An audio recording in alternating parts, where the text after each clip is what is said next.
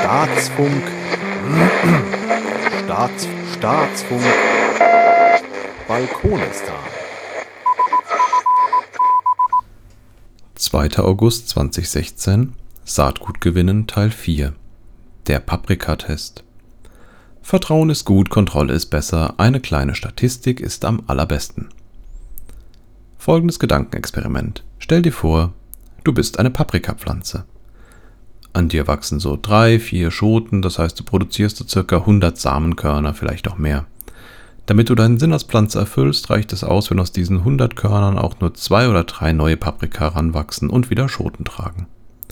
Klar, einiges fressen die Tiere und ein paar sind einfach zur falschen Zeit am falschen Ort und so weiter, aber eine Erfolgsquote von 2% reicht ja am Ende auch aus, um deine Art zu erhalten und zu vermehren.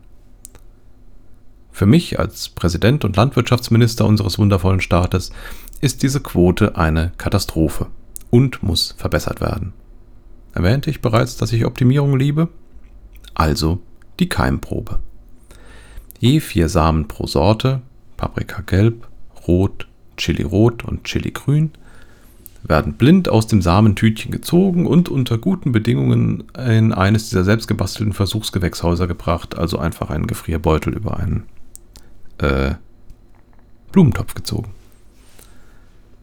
Nach zwei Wochen zeichnet sich folgende Keimquote ab. Paprika gelb 2 von 4, Paprika rot 2 von 4, Chili rot 1 von 4, Chili grün 0 von 4. Nun, das ist besser als die Natur, aber das muss noch besser gehen. Das Internet rät dazu, die Chilisamen vor der Aussaat 24 Stunden in Vogelkot einzuweichen. Wenn mein Ehrgeiz meinen Ekel niedergerungen hat, werde ich das vielleicht mal testen oder ich ernenne stattdessen einen Vogelkotminister.